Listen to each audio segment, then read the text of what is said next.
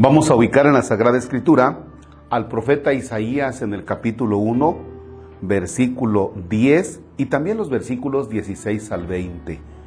Martes 2 de marzo, segunda semana de Cuaresma. En el nombre del Padre y del Hijo y del Espíritu Santo. Oigan la palabra del Señor, príncipes de Sodoma, escuchen la enseñanza de nuestro Dios, pueblo de Gomorra.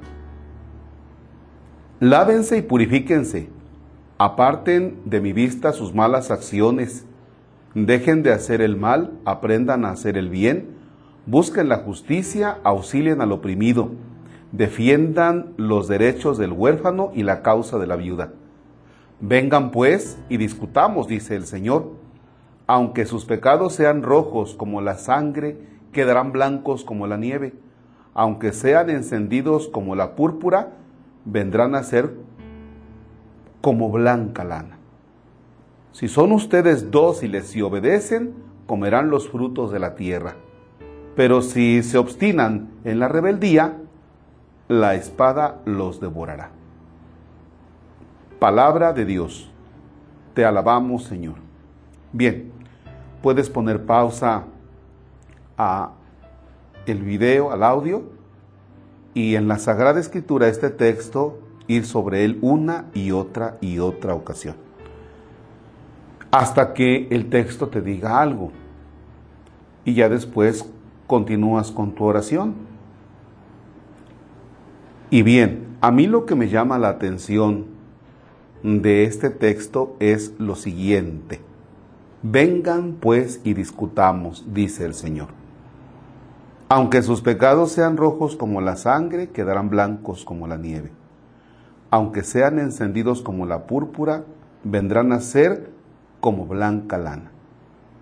Pero el requisito es indispensable. Vengan y discutamos. Vamos a platicar. Pero, pero primero ven, siéntate. Ven, siéntate. Fíjense que es como cuando le debes dinero a una persona o a un banco o a una casa de empeño, que ya la deuda se hizo grande, ¿no? Y tú dices, Dios mío, ¿qué hago? ¿Qué hago? Y pasan ya algunos años y esa deuda es impagable. Pero a la persona que le debes pues te llama y te dice, ven, mira, vamos a platicar, vamos a negociar. ¿no? Pero ven, siéntate, porque tú ya te fuiste, te hemos estado llamando por teléfono, te hemos mandado mensajes, te hemos dejado recados debajo de la puerta y tú no das señales de vida. Entonces, no tienes esa docilidad, esa disponibilidad de platicar. Ven y vamos a platicar acerca de tu deuda. Bueno, eso mismo vamos a pasarlo al ambiente de Dios. A veces, cuando tenemos pecados que consideramos grandes, grandes, grandes, da la casualidad que nos alejamos de Dios. ¿sí? Al principio decimos, bueno, es que tengo este pecado. No voy a ir a hacer oración. No voy a ir a misa, me voy a alejar de Dios. Ya luego cuando quite este pecado, regresaré entonces a Dios. Pasan unos días y dices, bueno, pues si ya tengo ese pecado, pues aprovechandito que tengo este, pues ¿qué más da otro? Y va otro. Y entonces después dices, ay caray, pues ya, la verdad ya me da pena acercarme a Dios, porque antes tenía un pecado, ahora ya tengo dos o incluso tres. Y entonces, fíjate bien, por uno te alejaste y en lugar de quitarlo, le echaste otro y le echaste otro. Así como en la barata y le echamos otro y le echamos otro y le echamos otro. Y eso te ha llevado a alejarte de Dios. Y este tiempo de cuaresma, Dios te dice y me dice, ven, vamos a platicar. O sea, vamos a ponernos a negociar. ¿Qué onda contigo? ¿Qué piensas? ¿Así piensas seguirle? A veces habemos algunos que nos hemos alejado y decimos es que no soy digno de Dios. No, si tú estás en una situación difícil, yo no creo que estés tan contento.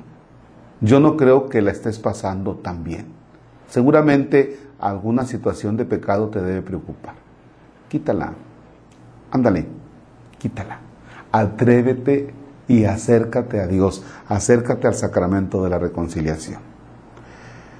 Si el sacerdote con el que vas a platicar y, o el sacerdote que con el que te quieras confesar te pone una pela, pues habrá que aguantar.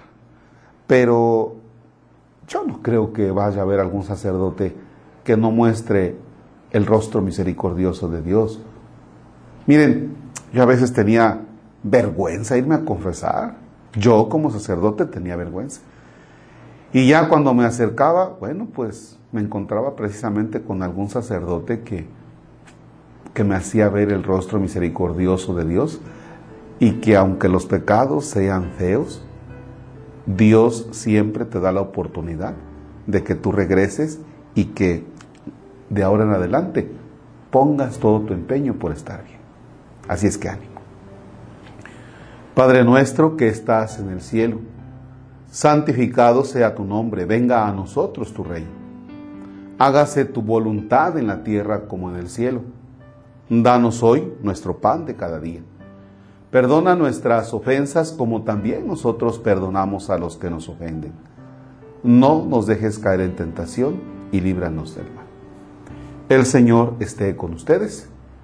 La bendición de Dios Todopoderoso, Padre, Hijo y Espíritu Santo descienda sobre ustedes y permanezca para siempre. Amén.